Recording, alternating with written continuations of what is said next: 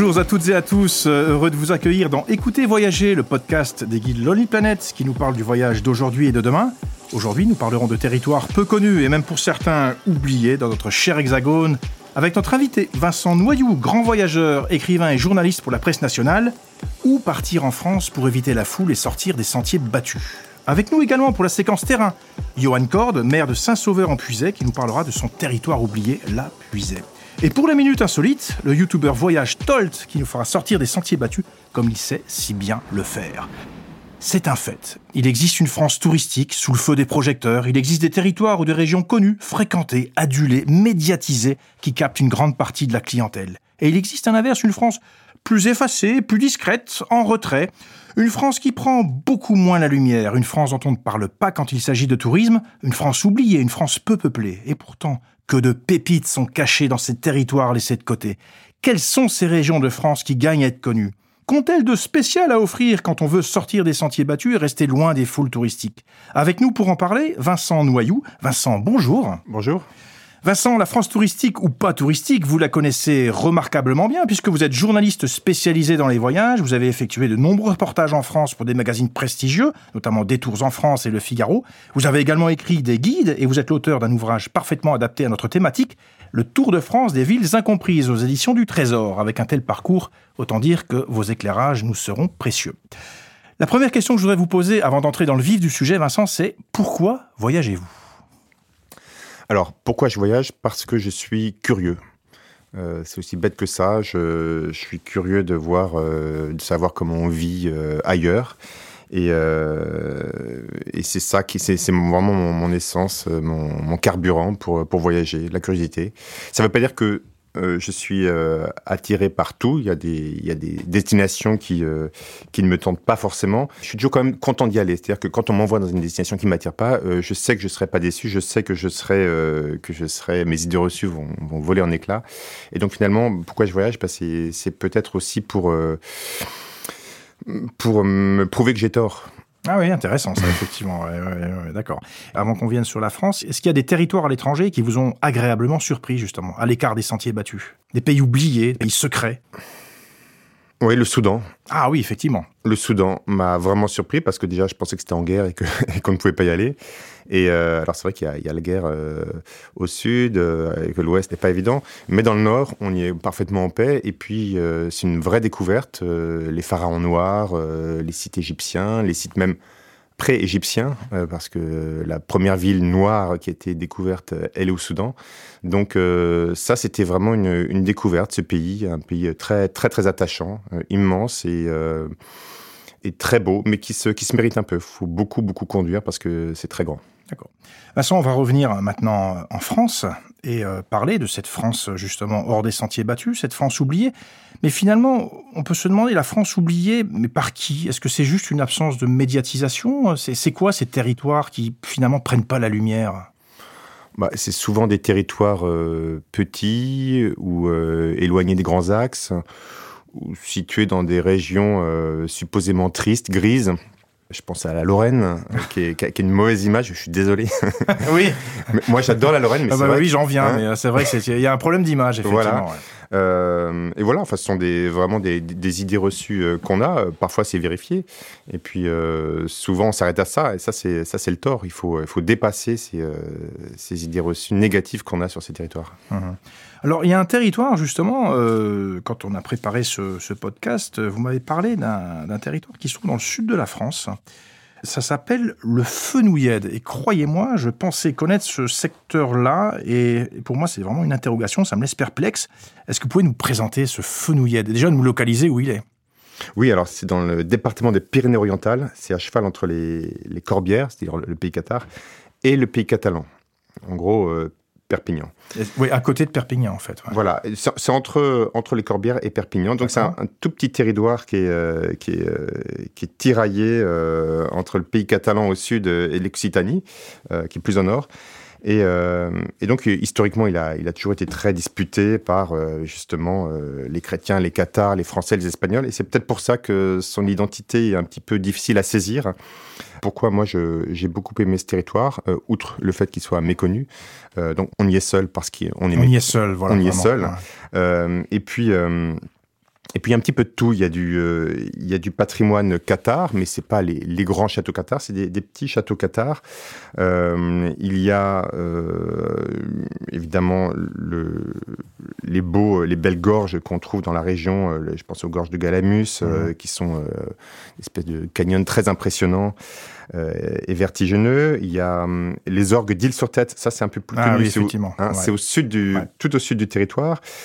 Il y a euh, le synclinal du Fenouillade. Ça, c'est une sorte de, de montagne qui, euh, qui a l'air d'être coupée à, à, la serpe. Et là-bas, on peut faire une via ferrata incroyable avec des, des dévers vertigineux. On peut se baigner dans les gorges, même s'il ne faut pas le dire parce que maintenant la baignade est interdite.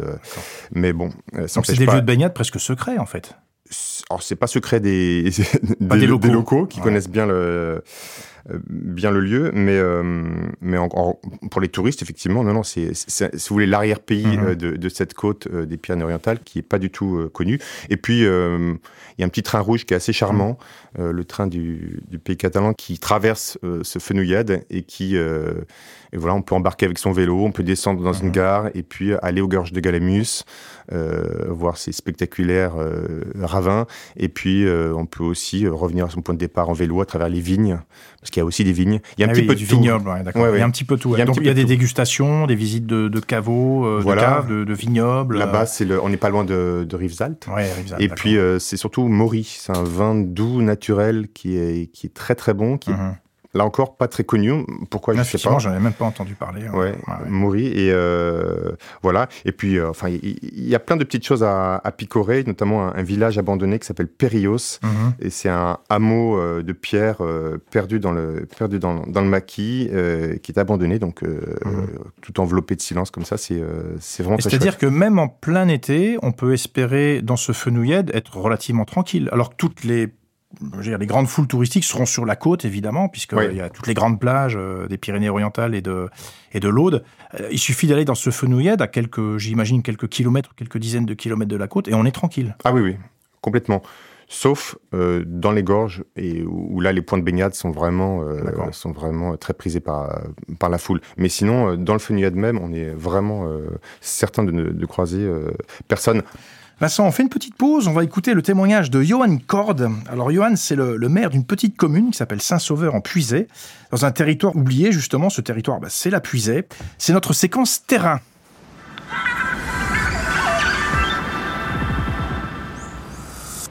La Puisée, c'est un, territoire niché euh, entre euh, Auxerre et Orléans, euh, à l'ouest de la grande région Bourgogne. C'est un écrin de verdure à 1h30, 2h de Paris. C'est des paysages de collines avec euh, d'immenses forêts, un nombre incalculable d'étangs. C'est une terre de potiers, d'hommes et de femmes qui osent le territoire est en train de s'organiser en termes de, valorisation de, ses atouts, euh, et ça passe notamment par euh, la, la, constitution d'un office de tourisme euh, qui vient organiser la communication, le marketing et donner plus de visibilité à ce territoire. La Puisée est un territoire sur lequel euh, les gens viennent passer quelques jours. Euh, ils viennent euh, découvrir parce qu'ils ont quelque chose qui les attire plus particulièrement. Je pense notamment au château médiéval de Guédelon, à, Colette.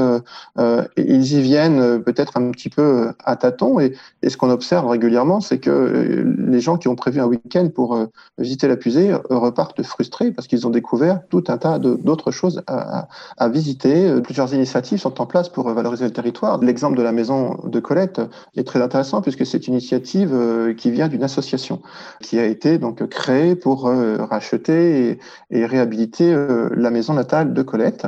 Donc cette initiative a permis au village Saint-Sauveur-en-Puisé, qui est le village natal de Colette, de bénéficier d'une visibilité, d'un afflux de touristes raisonnable, mais suffisamment considérable pour faire évoluer la, vie. On souhaite faire venir des touristes sur notre territoire, il faut les héberger. L'auberge de jeunesse de Trény est un, un formidable exemple de prise en main par une collectivité de ce manque pour pouvoir héberger euh, des groupes, ce qui n'était pas euh, le cas jusqu'à présent. Je terminerai pour euh, un autre exemple de quelque chose qui est dans les tuyaux, c'est une voie douce Elle permettra de relier les différentes villes et villages du territoire de la puisée, de les relier à la fois entre eux par un itinéraire praticable à pied, en vélo, en vélo-rail, euh, à l'aide d'un train touristique sur certaines portions. Euh, elle permettra de les relier entre eux et de les relier aussi euh, à, d'autres itinéraires de vélo qui sont des itinéraires nationaux. Ce bassin de vie est aussi animé par un monde associatif très actif qui propose aux visiteurs des animations de toutes sortes. C'est une terre d'hommes et de femmes et de patrimoine de grande valeur. Donc on a plusieurs châteaux, château de Raty, château de, de Guédelon, le château de Toury-le-Bellefontaine, la tour sarrasine de Saint-Sauveur-en-Pusée, et puis je ne vais pas les citer, mais il y en a tellement que je n'ai qu'un mot, venez, euh, venez voir, euh, mais ne prenez pas que deux jours, vous serez également frustré, donc euh, profitez.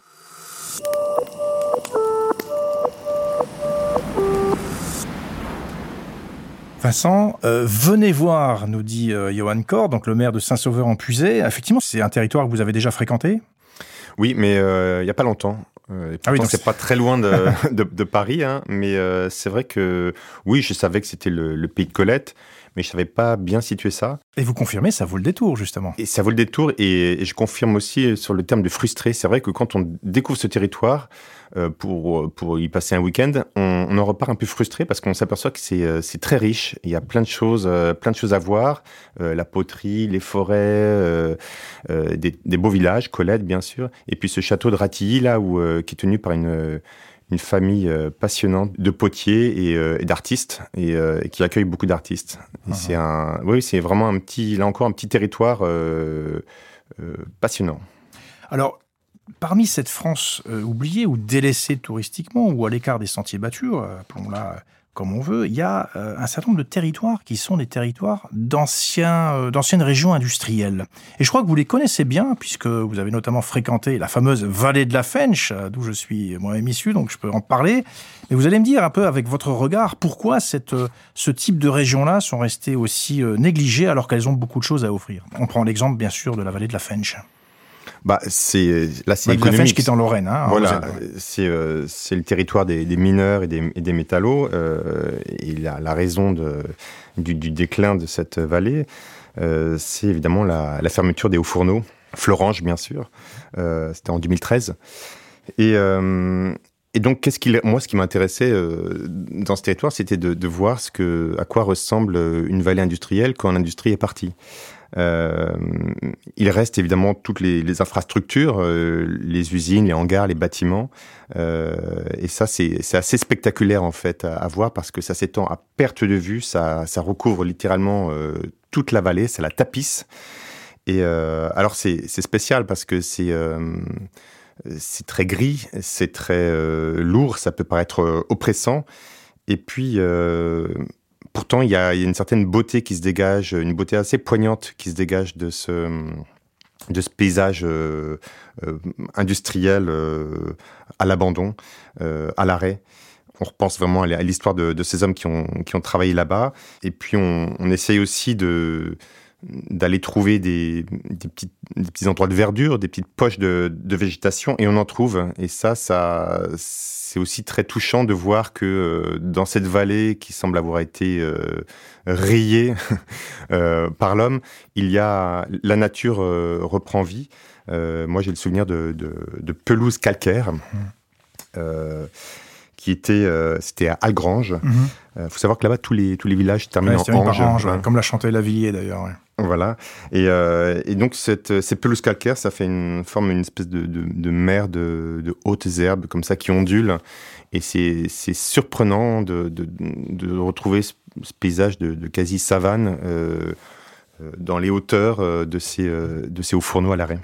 Mais il y a aussi le fait de, se balader. On est, vous êtes le seul étranger, le seul, le seul touriste, si je puis dire, seul visiteur dans ce type de vallée industrielle. Est-ce que justement, ça apporte pas une plus-value, justement, de, découvrir un endroit où vous êtes, vraiment presque un privilégié de voir ça quelque part? Avec le, contact avec la population, il n'y a aucune infrastructure organisée pour les touristes. Il y a juste l'usine euh, du, Gange, U4, qui se, qui se visite. Et qui est d'ailleurs très très spectaculaire. Mmh. Enfin, euh, même pour un amateur euh, d'architecture euh, c'est ou de cubisme, c'est mmh. vraiment à voir parce qu'on voit des, des lignes de fuite dans tous les mmh. sens, toutes les passerelles métalliques qui se qui se chevauchent, c'est vraiment incroyable. Et oui, on peut considérer que c'est presque un privilège de de se balader. C'est sûr qu'on n'est pas gêné par les touristes, on est tout seul parce qu'on est en général le, seul à avoir l'idée d'aller dans un endroit pareil. Alors, dans une autre région de, France que je ne connaissais pas personnellement, euh, vous m'avez parlé du Charolais brionnais, euh, une terre d'abondance manifestement et qui reste euh, elle aussi. alors c'est pas une terre industrielle, au contraire, c'est beaucoup, c'est très agricole. Qu'est-ce qu'il y a de spécifique dans cette région? Bah, c'est l'un des mérite d'être vu d'ailleurs. Oui, oui, c'est l'un des derniers grands bocages français. Et, et la particularité, c'est que ça a été créé par les hommes pour les bêtes. Euh, pour la race charolaise en l'occurrence. Euh, tout, absolument tout, dans les prés, dans les, dans les haies, dans le, le parcellaire, euh, a, été, a été pensé pour, pour l'élevage. Et, d'ailleurs, il est question que ce, territoire, le Brionnais charolais, soit, soit inscrit, classé paysage culturel de l'élevage bovin par l'UNESCO. C'est dans les tuyaux. Euh, donc c'est euh, c'est quand même euh, assez assez atypique. Mais on est près de quelle ville là finalement? Près de quelle grande ville? C'est vrai que c'est quelle la porte d'accès finalement? Charolles. On n'est pas très loin de, de Roanne. Mmh. on est dans le sud de la Saône-et-Loire. Mmh. Et il y a quand même des infrastructures, des chambres d'eau, j'imagine, des gîtes ou... Oui, oui, oui, il y a quand même une très belle adresse. C'est, euh, ça s'appelle la Colline du Colombier. Mhm. Euh, c'est le restaurant des, frères Trois Gros. Donc on mhm. y mange très bien. C'est une annexe des frères Trois Gros. Et ils ont quelques cabanes sur pilotis qui dominent euh, ce fameux paysage de, de bocage et de, et de vallons. C'est très vert, c'est très... Donc essentiellement de l'écotourisme ou du tourisme vert quand on va dans cette région-là. complètement, complètement. Euh, et puis ça, donc le charolais, c'est vraiment, euh, c'est vraiment l'élevage des prés à vaches. Euh, mais ce qui est chouette, c'est aussi le, le, brionnais parce que là, on voit beaucoup de, de très belles chapelles romanes et, mhm. un peu de vignobles. Mhm. D'accord.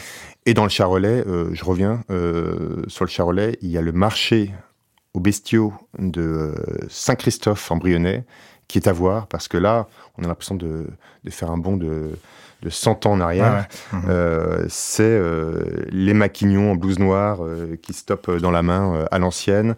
C'est la pesée des bovins. Ah oui, et ça se visite. Ça se visite. Uh-huh. On peut même voir des explications des éleveurs, des mhm. emboucheurs, des chevillards. Enfin, on découvre tous les métiers de, de l'élevage et, et c'est assez, c'est assez passionnant. Vincent, la France, qu'elle soit touristique, oubliée, vous la connaissez comme votre poche, on l'a vu. Je vais rien vous apprendre, mais je voudrais vous faire partager mon amour pour une région reculée et peu connue. C'est ma destination coup de cœur.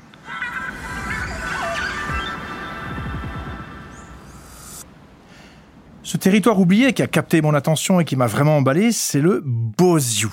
Le Bosiou, bah c'est en Corse. On n'en entend jamais parler, rien à voir avec les stars du littoral que sont Calvi, Bonifacio, Porto-Vec, le golfe d'Ajaccio eux, pris d'assaut pendant la période estivale. Dans le boat, rien de tout cela. Même en pleine saison, vous ne croiserez que peu de véhicules. Vous aurez vraiment le sentiment d'être arrivé au bout du monde. Et pourtant, on est tout proche de la ville de Corté, dans le centre corse. Il y a un côté mystérieux, impénétrable dans cette micro-région du Bozio. Déjà, c'est difficile d'accès. Petite route très étroite qui décrivent d'interminables lacets à flanc de montagne. J'en cite deux que j'ai fait en long, en large, en travers. La D41 et la D339. Il n'y a pas beaucoup de panneaux de signalisation. On a vraiment l'impression d'entrer dans un labyrinthe et on a presque envie de s'y perdre. On y vient pour la tranquillité, l'ambiance, les paysages.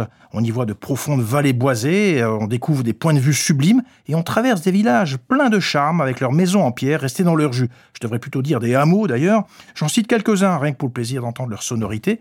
Piedi la Corte, Sant'Andrea di Bozio, Tralonca, Sermano. Pas beaucoup d'hébergements, effectivement, une poignée de gîtes et de chambres d'hôtes, et juste quelques restaurants dans ce Bozio. Côté patrimoine, on y trouve de vraies pépites dans le Bozio, sous la forme de petites chapelles avec des superbes fresques du XVe siècle, où d'ailleurs vous serez les seuls à les admirer. Généralement, il faut même demander la clé à un habitant du village pour qu'il vous ouvre cette chapelle. Au cours de votre road trip à travers le Bozio, vous apprendrez aussi que cette région est le berceau des chants polyphoniques corses. L'une des vedettes du chant polyphonique, Petru Gelfucci, est d'ailleurs originaire du hameau de Sermano. Et avec un peu de chance, vous assisterez même à des répétitions dans les églises des villages que je vous ai cités, Bref, Une incursion dans le Boatsiu, c'est s'imprégner d'une Corse restée encore secrète, à quelques kilomètres à vol d'oiseau, des grands pôles touristiques qui, eux, sont bondés pendant l'été. Le Boatsiu, ça vous tenterait, euh, Vincent? Oui. C'est à côté de Corté. Hein. Je savais pas que ça s'appelait. C'est le- ce qu'on appelle le Cortenay, non? Euh, le Cortenay, c'est la très grande région, et le Oui. Boatsiu, c'est une micro-région qui doit faire à peu près euh, une dizaine de kilomètres sur, enfin, euh, 10 sur 10, si vous voulez. Et c'est à côté de Corté, mais personne n'y va. Et Ah c'est ça le miracle. de je ne connaissais euh, pas, non. voilà. Nous allons euh, euh, continuer notre petite exploration de ces territoires euh, que vous aimez beaucoup. euh, à côté de la Brèche, je crois que c'est pas très loin. Il y a un secteur qui s'appelle le budget Valromey. J'avoue, je suis perdu, j'ai du mal à me, à me situer. Est-ce que vous pourriez nous donner quelques pistes d'exploration de ce budget Valromey Le budget, en gros, ça se trouve entre Lyon et Genève, pour être vraiment très, Ouais, là c'est large. très large.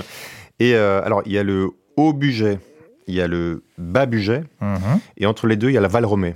Le Val Romée, c'est c'est une vallée qui est adossée au sud du Jura et euh, qui est dominée par un- une montagne qu'on connaît bien, c'est le Grand Colombier. Mhm. C'est là que le- les cyclistes du Tour de France Ouais. euh, passent On le régulièrement. connaît par le cyclisme, effectivement. ouais. Et donc, c'est une, c'est une vallée en pente avec euh, des paysages assez différents. Mhm.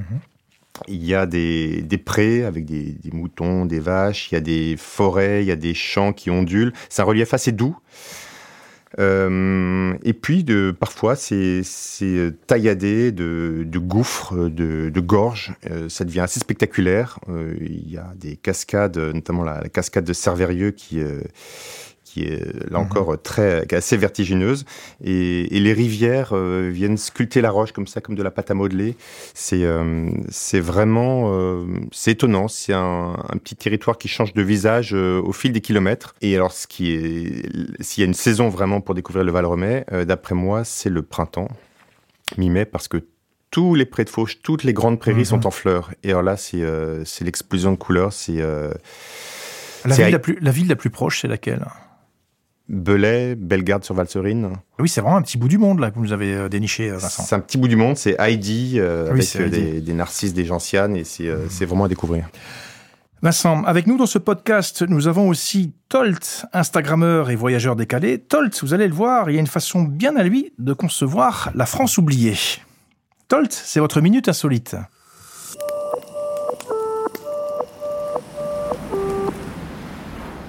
Dans le genre département oublié, laissez-moi vous parler de la Creuse où j'ai pu tester une activité très originale, le canicart, grâce à Julien et son association Huskin Creuse. Pour ceux qui n'auraient pas deviné, le canicart c'est comme le chien de traîneau, sauf que le traîneau a été remplacé par un kart tout-terrain et les routes enneigées par des chemins de campagne. C'est lors d'un voyage au Canada que le jeune creusois a découvert ce moyen de transport ancestral utilisé pour se déplacer dans l'Arctique depuis plus de 9500 ans. À son retour, il décide de faire découvrir cette activité hors neige et recueille plusieurs chiens nordiques abandonnés pour prendre soin d'eux. Très rapidement, les sorties en canicard vont permettre à ses nouveaux compagnons de reprendre du poil de la bête, je crois que c'est le cas de le dire, en forgeant leur esprit de meute, en améliorant leur capacité cognitive et en répondant à leurs besoins en dépenses énergétiques. Cerise sur le gâteau, cette activité est également ouverte aux personnes en situation de handicap et permet donc à qui le souhaite de découvrir les paysages bucoliques d'un département qui mérite le détour. Ça se passe du côté d'Anzem avec l'association Huskin Creuse.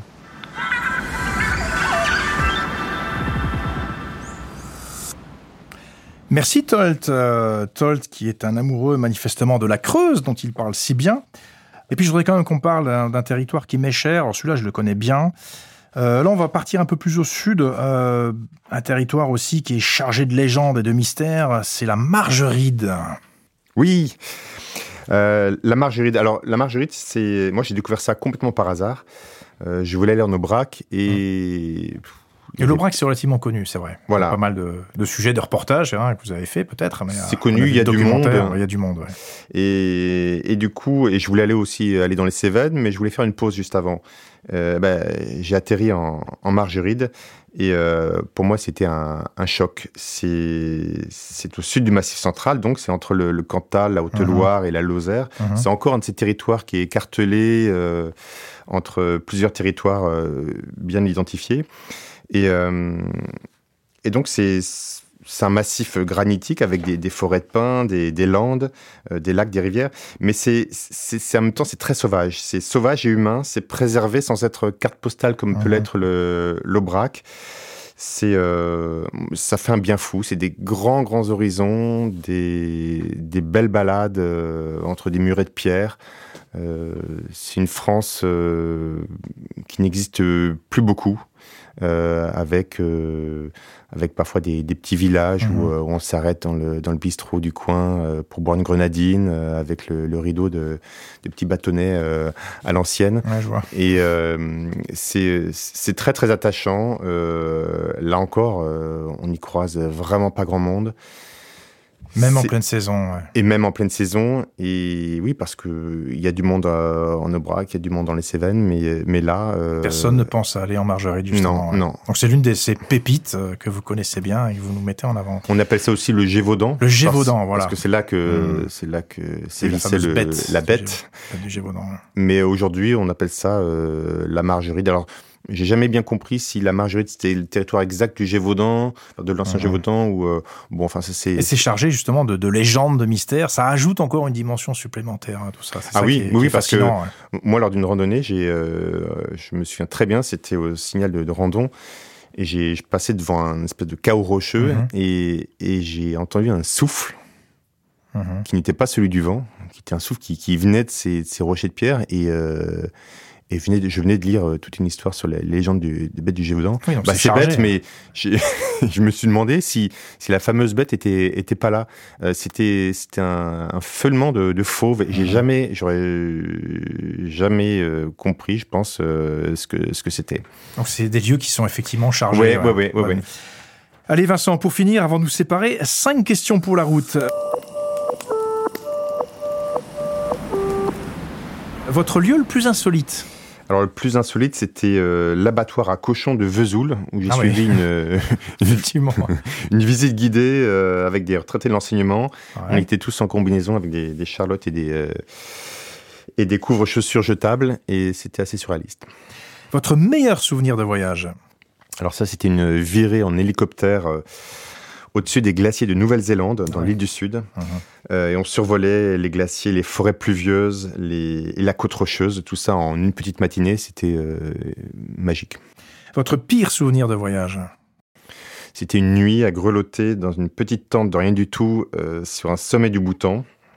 J'ai fait une crise d'hypothermie et, et j'ai cru que j'allais y passer mhm. là-haut dans les, dans les hauteurs. Une destination préférée, une destination fétiche? Celle qui vous fait retourner?